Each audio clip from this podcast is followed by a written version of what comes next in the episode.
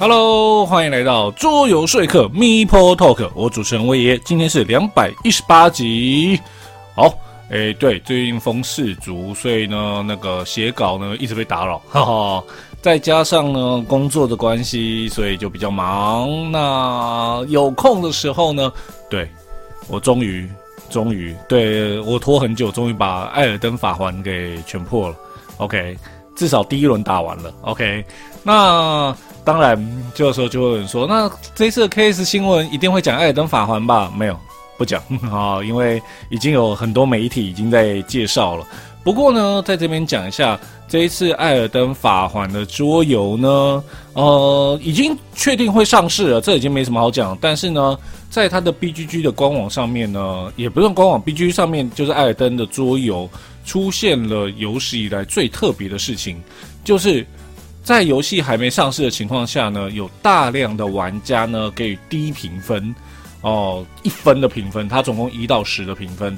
那当然也有一些玩家呢，为了平反，开始就是放十分来平衡它的那个分数。不过它现在的分数呢跌到三点八分，很低。那当然，大部分呢评论大概就是因为呃之前的购买。因为这呃这家游戏公司基本上也是把宫崎英高的其他游戏啊，像黑魂啊那些都有做成桌游。那他们呢，就是对之前无论是服务啊，或者是一些觉得这个游戏就是那个换换汤不换药，或者是就是说，哎，这个游戏呢，其实它做出来之后，其实它只有做到电玩游戏的百分之二十五左右吧，或者是呢，因为这一次的 KS 版本呢。就是基本加扩充这样子的金额是非常惊人的高，所以呢，他就说有人就说啊，这个金额我都可以买一台 PS 五加上《艾尔登法环》的游戏哦，干嘛再去买它的桌游？OK，当然也有一些很多玩家当然也有说帮他做平反，就说哎，这个游戏都还没有出，你们为什么疯狂的去那边炸一分呢？或者说就是。这些东西其实还不错啊，我们为什么要这样子批评呢？对，就等它出了之后我们再说，OK。然后甚至有说，哎，你你没有办法全买，没办法 all in，只是因为你穷 啊，各式各样的。所以这个游戏呢，当然除了在电玩上面有很多的讨论之外呢，现在连桌游这个部分也有大量的讨论啊。那还有什么一些新闻？就是例如说，像德国心脏病那家公司呢，已经确定会再出一款反应游戏，只是详细内容呢，可能要等到二零二三的，就是玩具贸易展的时候才会知道。就是在德国纽伦堡，OK。然后还有另外一个新闻，但这个新闻并你说算桌游吗？也不算，但也算是，就是跟魔法风云会有关。就是美国的一个银行分析师呢，分析了海之宝的股票啊，问海之宝跟魔法风云会有什么关系？哦，因为魔法风云会呢的旗下有一家叫威士治，那威士治呢，他们就是出魔法风云会的。那他说呢，现在魔法风云会呢占整个公司就海之宝的利润呢达三分之一以上。但是呢，销售数字不断的下滑。那主要的原因呢，就是因为呢，海之宝呢过度发，就是它的卡片，不断的出它的各系列，然后不断的出各式各样的呃大肥包啊、指挥官啊，甚至是今年卡重出，造成卡价的混乱，造成玩家呢呃开始有反感的状况，所以销售呢数字就开始下滑。OK，那当然，这个新闻呢，对做玩家可能没什么影响，但是对那些玩魔法风云会的卡牌玩家而言，听到就是一件啊，完蛋了，我们这个游戏会不会就这样凉了呢？OK，啊，所以这是一个令人担心的事情。那另外一件令人担心的事情呢，因为呢，现在呢，经济不景气，所有东西都在涨，包括国际运费也在涨。所以呢，已经开始发生。如果你购买 KS 游戏，它上面说哦，我会全球配送，但是有一些已经开始会说啊，不好意思，我当初说全球配送，我现在不能了，我可能就只能配送到，比如说美国或者是欧洲的国家。为什么呢？因为呢，有一些地方的呃货运成本一直上升，上升到呢，当初他给你收的钱已经不符。现在的货运成本，甚至就是我出一盒亏一盒的情况下，这件事情呢已经开始发生，而且呢有这样的事情不断的出现，所以呢，各位在买 case 的时候呢，虽然它上面写全球铺货，可能到最后它可能会食言。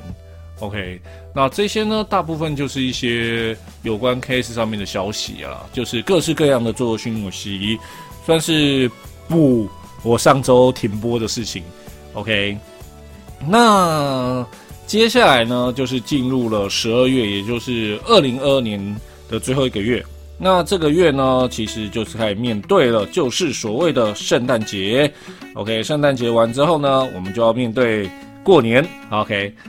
嗯，我前言太久了，已经变音乐了，没关系，我再把它多塞一点。OK，那反正呢，现在呢，开始呢，有大量的就是这一类型的东西开始出现，那各位呢就可以开始购买，就是圣诞节的东西啊。那当然，交换礼物这种东西就是大家避免不了的，所以呢，请大家呢交换礼物的时候不要忘记有桌游这个选项啦。OK，我也相信呢，各个店家、网络平台都会有各式各样的桌游优惠，所以呢，大家就好好的购买吧。OK，在这次疫情结束、经济不景气的情况下呢，也希望大家呢多多支持桌游产业，让这个产业的每一个人呢可以跟大家一起平安的度过二零二二，然后迈向二零一三了。OK，好啦，前言废话太多，你看都变音乐了。OK。那我们就不要再多说废话啦，准备进入今天的桌游介绍啦。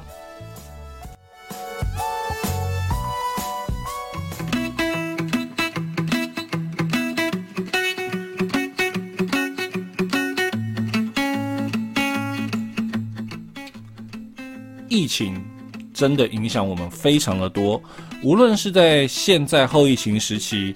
在经济上面的影响啊，当然也包括在疫情当下大家对生活的影响，尤其是呢这些孩子们，他们在就学期间，因为呢疫情的关系无法去上学，所以呢只能在家读书。在那段时间，我也相信很多的家长们，你们陷入了水深火热的生活。然后呢，你们想不出可以让他们打发时间的事情啊，不想再让他打电动了，那我就让他玩桌游。赫然才发现家里的桌游好少，所以在那段时间呢，有不少的桌游平台呢忽然间崛起，然后呢，很多电商平台呢也卖了很多的桌游。在同一时间，也有些人趁机发明了更多更多的游戏。没错。今天要介绍这款游戏呢，就是在疫情期间所诶创作出来的游戏。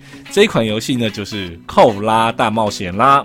好，那在还没讲作者之前，对，然后讲一下，哎，不对，这个应该要先讲作者。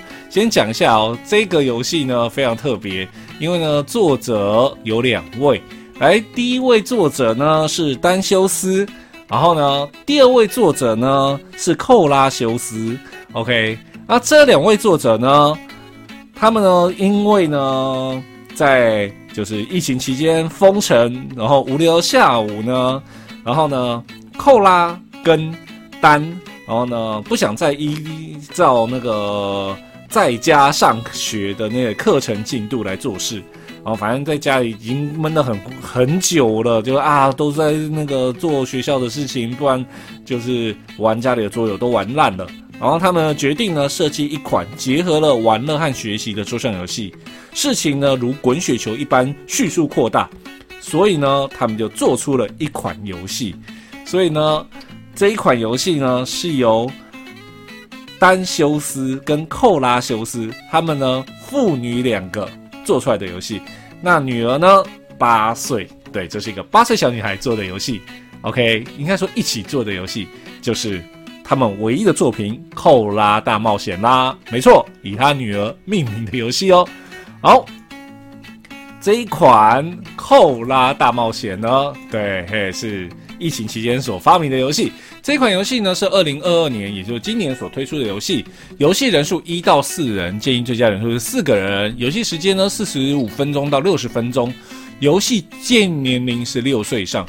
这时候出现蛮有趣的，玩家建议年龄呢是五岁以上。OK，也代表说这游戏其实很适合小朋友。然后游戏难度二点零零，这一点就让我有点惊讶，二点零零了，但是呢，五岁就可以玩，非常神奇。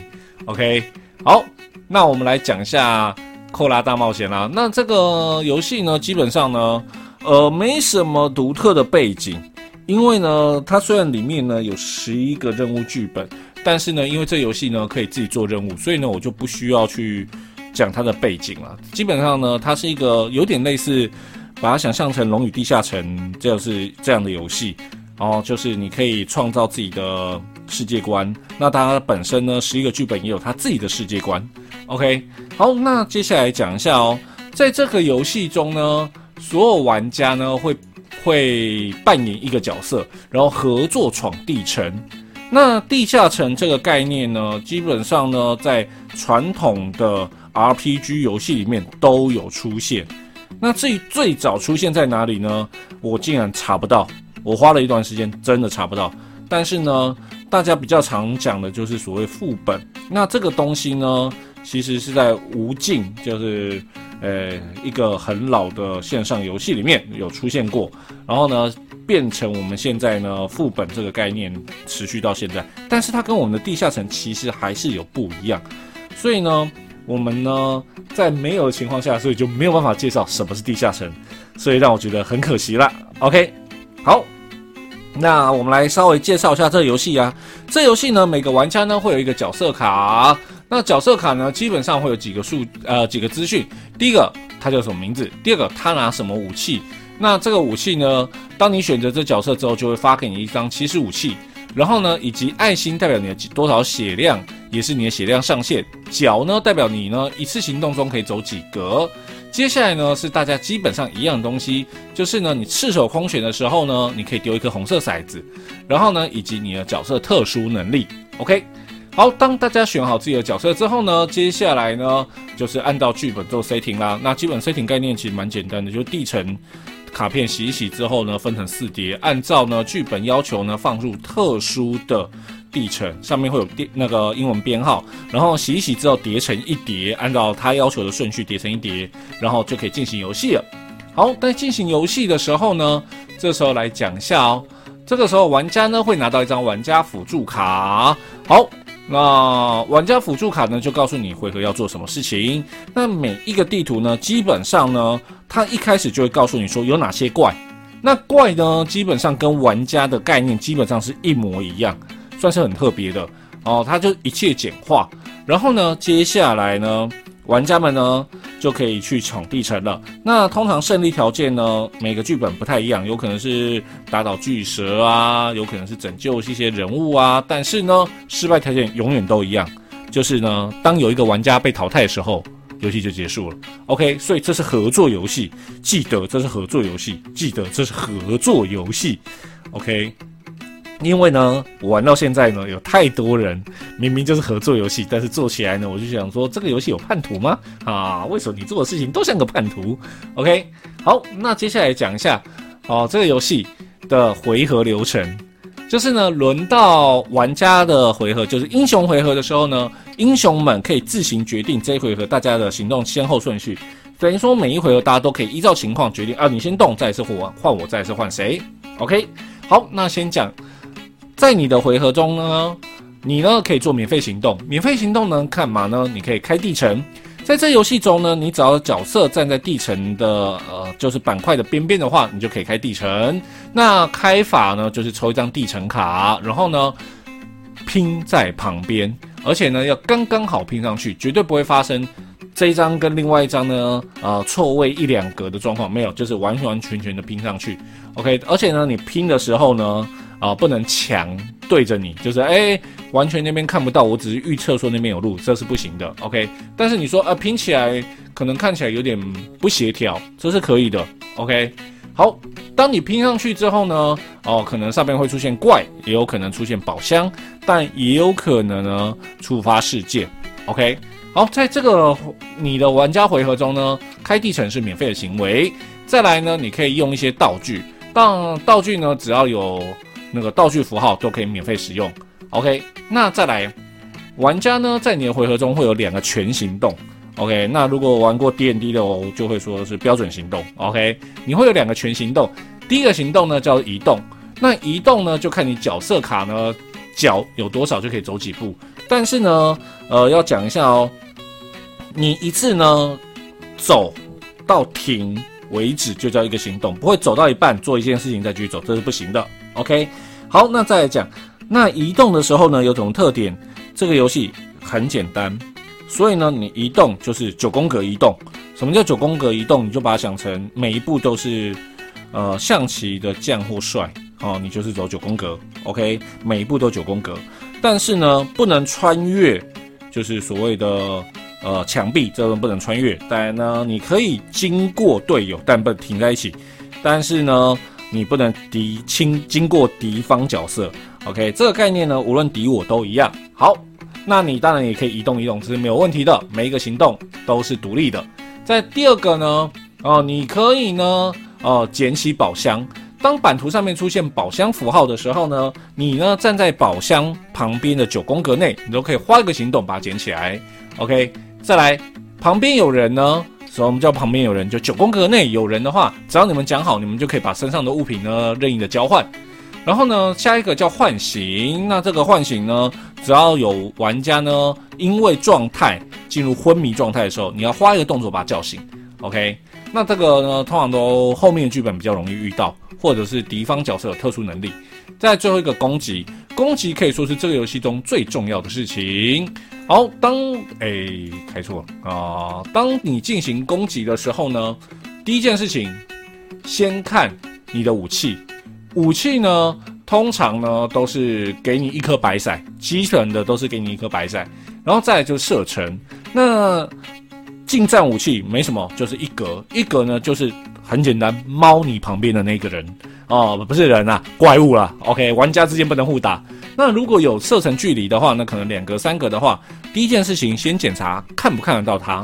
那这游戏看不看得到很简单，你自己所在那一格的一个小角落，然后呢画线画到他的那个角那一格的其中任何一个角落，画到就看得到。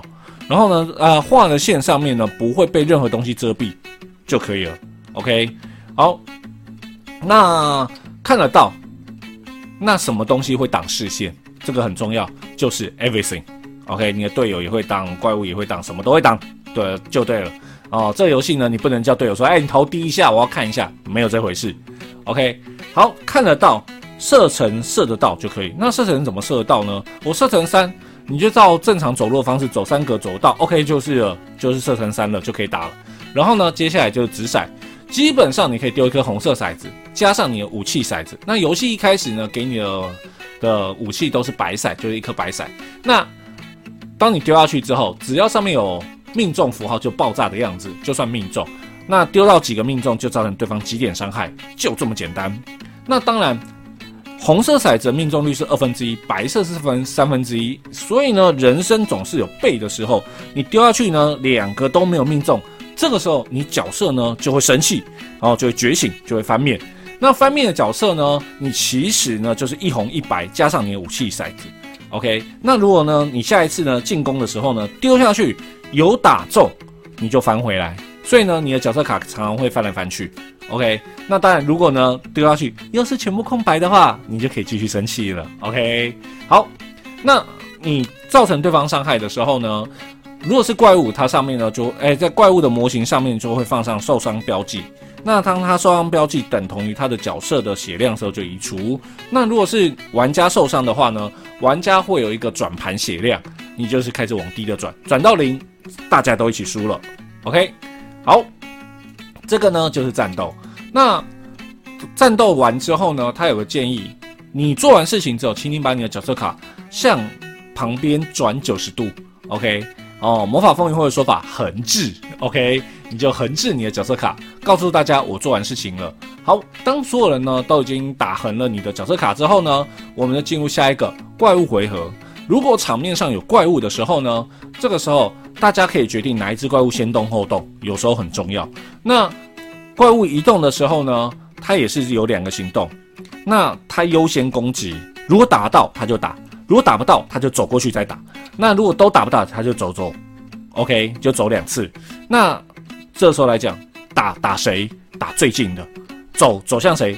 走向最近的，就这么简单。那如果都有怎么办？我打的时候旁边就有两个人怎么办？我可以打两次，玩家自己决定。然后第一拳打他，第二拳打他，或者是我就是勇打我两次，OK 的哦。那怪物呢，基本上也是直闪。那到这个时候呢，就是队友帮忙直啦。你当然，如果你要自己享受自己打自己，也是可以直骰啦。OK，那个时候就会发现一件事情，就是玩家们在丢怪物的直骰的时候都会打不到，但是怪物打自己的时候就打起来特别痛。OK，啊，如果有这种的队友的话呢，嗯，你就好好的。跟他说，下次你不要当我队友好了，开玩笑的。OK，好，怪物回合结束之后呢，最后一个呢就是最后的倒数回合。倒数回合第一件事情，所有人的角色卡呢可以转翻回来，哎，不是翻回来，转正。OK，第二件事情呢，会有一个东西，呃，这个时候来说，那个卡片上面，呃，画面上面没有很清楚，它有个倒数阶段机，呃的倒数机制。然后倒数机制呢，基本上呢，它会有一张牌，上面会有二，下面会有一，然后呢，上面呢二上面会放一个骷髅头。这时候先检查我们这一回合有没有开地层。那有个防呆机制，它会有个火把的样子的一个 token 放在那个地层牌，就是我们刚才洗的那一层地层牌的牌库顶。那只要有人有看地层的话，那个火把它就会拿走。那如果觉得这样拿很麻烦，你可以放旁边。如果他没有拿走，在这个时候倒数阶段的时候，他没有拿走的话怎么办？这时候库头标记就往下降。那如果库头标记呢叠出一之外的话呢，说版图上面有蜘蛛网的地方就会生出一只蜘蛛。那蜘蛛呢就是一个一滴血，但是走五步，然后打起来呢有点痛又不太痛的怪物，然后就会向你们涌来。所以这个游戏呢有所谓 push 玩家机制。OK，还有什么东西会在倒数阶段呢？每个角色呢会有自己的角色能力，OK，会有自己的角色能力呢。那使用角色能力之后呢，会把你一个圆形的小 token 呢放在倒数机制，然后倒数牌上面。然后呢，每一次倒数阶段它就往下降一。那叠出去之后，恭喜你又可以使用这个能力一次了，OK。所以呢，那个倒数机制呢，就是在这个时候使用。那也就是代表说，每个角色的能力呢，就是会。暂停两回合再使用哦，电玩说法 CD 两回合，OK，好，就这样一回合结束，那游戏就这样进行下去。每一次呢，就是不断的开地层打怪练功，哎，没有功可以练，打怪，然后呢会有宝箱，宝箱呢捡起呢会有各式各样的道具，有些是武器让你变更强，有些是药水呢，然后可以让你回血或者是增加你的能力，OK，当然。里面也有可能会有宝箱陷阱，对吗？地下城里面宝箱就是要有陷阱嘛。OK，那只要开到所谓的有呃英文编号的地层，就是所谓的剧情地层的时候呢，你就打开规则说明书，哎，不是剧本说明书，然后呢去读那一段的剧情。那读到最后一段的时候，然后完成它的任务，恭喜你们就成功的破完这次地层了。然后呢，无论成功或失败，你们都可以挑战下一个地层，OK，或者是再挑战一次。好，那基本上呢，这个游戏呢，这样听起来拉里拉扎讲了很多，就说，呵，这游戏真的可以午睡玩吗？其实真的可以。基本上呢，你只要教会小朋友怎么去走，怎么去打架，这样这样就可以了。那其他东西呢，呃，怪物怎么移动啊，这些你可以帮忙控制。大人带小孩玩就是这样。但是呢，以这一种所谓的地层类型游戏而言，像是深入绝地，哦，深入绝地一二三三版，即使是加了 App 辅助，你在教学上面的时间绝对远远超过《克拉大冒险》。OK，这个很重要。然后包括其他的，像是《龙与地下城》自己出的桌游版，那个规则量也是很惊人。它虽然没有所谓的 Dungeon，就是没有所谓的地层领主，没有人控怪，然后控怪物呢移动呢都是照。像扣拉一样，都是照规定来移动，但是呢，都一样，都会有所谓的规则非常庞大的问题。但是呢，以一个这样的地层游戏而言，扣拉算是非常的亲切。OK，下一个东西，也就是这一款游戏，我觉得它很棒的地方，就是它呢有一个官方网站，你呢可以在上面自己创造自己的角色，然后呢，你做完角色之后，你可以上传。自己想要的角色图片，然后把图片印出来，然后呢就可以做成自己专属的角色卡。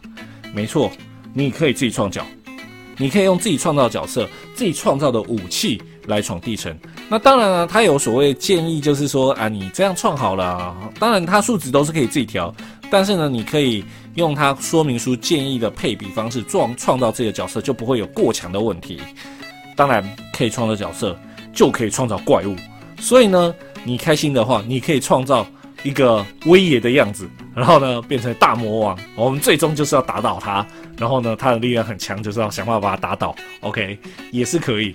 然后重点是你也可以创造自己的地层，创造自己的故事。所以它比像是深入绝地啊，或者是那个压格层，就是 D N D 的龙与地下城的桌游而言，它自由度就很高。基本上呢，这一盒游戏呢，与其说你买了一盒游戏在玩，不如说你买了一个可以创作的简单儿童地层游戏，而且可以自创的那个地层游戏来游玩。OK。所以它是一个 CP 值非常高的游戏，算是近年来我看过最神奇的儿童游戏。OK，当然，哦，这个游戏呢也有它的缺点，就是呢，即使是这么诶简易的儿童游戏，它还是有它的难度在。所以呢，如果小朋友对挫折感呢、就失败感呢没有办法很好去面对的话，可能就会哭了哦。这个时候呢，各位带领小朋友玩的家长们，你们就要自己小心了。那当然，如果是一群成年人玩的话呢，没什么好讲的，就是哎呀，你的骰运真烂呐啊！大概就是这个时候就默默看他哦，你是一个很会生气的人呐，从到尾都在生气，因为你都打不到人呐。OK，哦，就是一个这样的游戏。OK，所以呢，好，帮这个游戏做个总结了。啊，因为我也觉得讲够长了啊，因为就是一个六岁以上的游戏，一个八岁小女孩做的游戏，那我们来简单的帮她做个总结啦。如果你喜欢闯地城的游戏，你喜欢简单而且呢可以亲子从老到小都可以玩的游戏，你喜欢有可以自创角色、怪物、地城的游戏的话，这盒《扣拉大冒险》千万不要错过哦。好。以上呢就是今天的做的介绍，希望你会喜欢。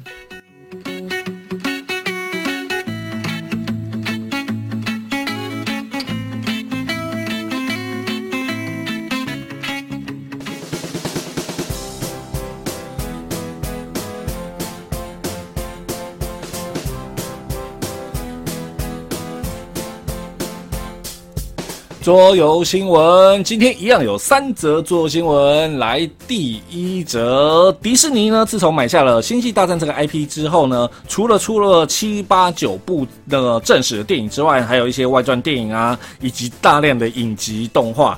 那当然，在桌游方面呢，更是不断的在出。那今天要介绍的呢，是一款《星际大战》游戏啦。那这是一款两人对战的牌组建构游戏。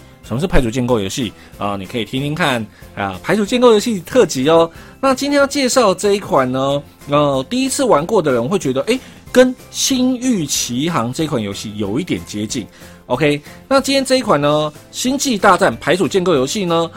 它是一款两人游戏，然后呢，玩家分别扮演银河帝国以及所谓的反叛军。OK，那每个玩家呢会有独特的十张起始手牌，其中呢七张呢会提供你一些资源，然后呢剩下四张那就是呃一些干涉牌或者是攻击牌。那那个桌面上呢会有六张卡呃六叠卡片，那。分成呢帝国方的卡片，以及呃反叛方的卡片，以及部分中立方的卡片。你呢可以呢不断的花费资源呢，来从牌组中呢获取新的卡片，但是不能获取对方的卡片哦。然后呢，也可以呢用收集到的攻击力呢来去干掉对方的卡片。然后来获得分数。那随着游戏进行呢，大家就会开始增加你的牌组的能力嘛。然后并且呢，努力摧毁对方的基地。那先摧毁对方三个基地的人呢，就获胜啦。那这个游戏呢，预计呢在二零二三年三月推出。所以喜欢星际大战的玩家呢，千万不要错过。第二则新闻，对，啊，刚刚讲完一个大 IP，现在来讲第二个大 IP 啊，就是 Marvel。然后，With Kids 呢，在二零二二年的博览会上呢，首次首次推出这一款游戏。那这一款游戏呢，分别呢，哦，它是一个二到五人的功能放置游戏，它呢是由深水城领主的设计师来完成的。这一款游戏就是漫威英雄时代。那每位玩家呢，都会指挥一位呢，就 X 战警，然后呢，他们派去击败邪恶的，就是敌人哦。哦，完成目标。那游戏中呢，包个包含三个独特、具有挑战性的场景，来进进行各式各样危险的任务。你的团队呢，将要收集资源，还有提升自己能量，最有效的团队管理啊，对，然后你会管理一堆人，然后呢，使用他们技能训练他们这些变种人，对，因为呢，X 战警都是变种人啦。然后，然后呢，并且呢，在研究所和任务阶段呢，超越其他的玩家。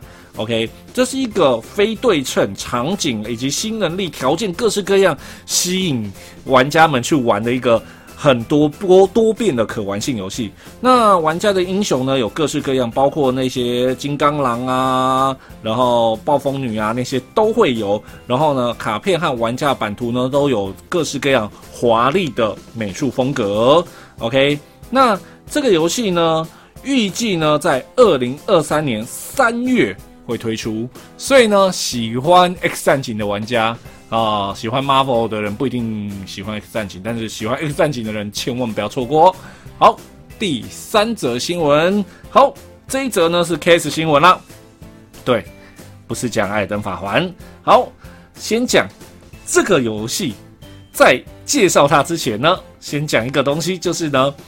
白臀叶猴，OK，它是呢原产于东南亚的旧大陆猴，OK，没有介绍这个游戏，我真的不知道这种猴类，OK，那它有各式各样的，它是白臀叶猴是它们的呃剑门康树科属种种种的一种，OK，好，那如今呢玩家呢要体会和救援哦这些白臀叶猴。他们面对的生态危机。这游戏呢是二到六人玩家呢轮流成为所谓的保护员，然后偷猎者以及呃来打酱油的那些游客。然后呢每个里人每个玩家呢扮演的角色呢都会因为不同的理由进入到这个城那个丛林里面。那当然你偷猎者呢就要想办法去猎杀这些白臀野猴，然后将他们置于危险之中。那这个时候呢你是。重要的那些保护人员的话，你要想办法不计一切的救他们。但是那些游客呢，可能放下保护员、保育员，也有可能呢去帮那些盗猎者，都有可能。那游戏呢，最后那些没有被保护到的这些白臀叶猴呢，就会消失。OK。然后呢，会造成一些分数上的影响。那游戏最后呢，谁能够拯救最多的，或者是抓到最多的猴子的话，就获胜了。OK，那这个游戏呢，有三种不同的等级来进行哦，然后又分成白天黑夜。然后呢，每一种等级玩法有差异，所以呢，它是一个很有趣的卡片游戏。没错，它是卡片游戏，有各式各样的卡片。然后呢？基本上它卡片呢，不吃文字，全部都是数字以及白臀叶猴的可爱的样子哦。当然，它都是可爱的画风啦，它不是用真实的图片。然后呢，玩家们呢就可以不断的挑战更难的难度，然后呢轮流，因为它会依照呃人数，然后呢每一轮回合呢，大家会扮演不同的角色，这些角色都是公开资讯，所以它不是一个诶间谍游戏，它不是那种猜身份的游戏，然后想办法呢。经过呢，呃，相对应的轮数之后，获得最高的分数。OK，所以呢，这个游戏呢，因为有三种不同的危险等级，让它的一些游戏呢，出现了不同的机制啊，还有大家策略度就不一样，所以它的变化度就很大。OK，那这个游戏呢，预计在十二月二十九号截止。那最低呢，赞助门槛就是二十二欧元。那这一次呢，大家所花的费用呢，会一部分呢扣掉成本之后，会拿来捐助，来对白臀叶猴的生态进行捐助啦。OK，所以呢，想要玩桌游又想做公益的，不要错过哦。OK，好，今天的三则新闻，第一则是《星际大战》要出《星际大战》的牌组建构游戏，两人对战。啊，然后呢，明年三月，然后第二个呢，也是明年三月的 Marvel 哦，要出那个 X 战警系列的游戏哦，是由深水城领主的作者设计的哦。哦，如果你喜欢 X 战警的话，也不要错过，也是明年三月，以及现在正在集资的，就是抢救白豚夜猴。OK，哦，有三种难度的玩法，那在集资到十二月二十九号，然后集资金额最低二十二欧啊，算是做公益哦。OK，好，有兴趣的不要错过哦。那以上三则新闻，希望你喜欢。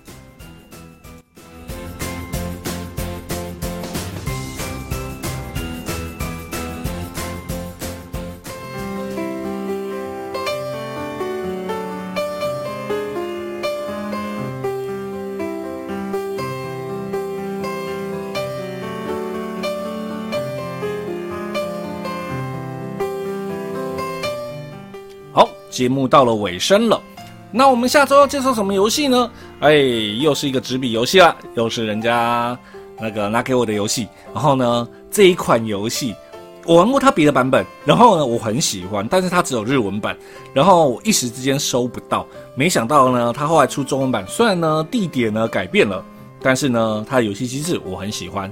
它可以说是我少数，哎，应该说是前几个玩到的纸笔游戏。所以我一直在寻找它。那我们下次呢要介绍的游戏呢，现在已经不敢讲下周了。对，啊，世足赛没有踢完之前，真不敢讲下周。OK，好，那我们下次要介绍的游戏呢，叫做《请上车》。OK，好了，来做个结尾啦。如果你喜欢做说客 m i l Talk 的广播，可以上 YouTube、Podcast 搜寻做说客，并且订阅收听。也欢迎到 Facebook 做说客粉丝页按赞，或在 Apple Podcast 留言。我主持人威爷。我们下次见，拜拜。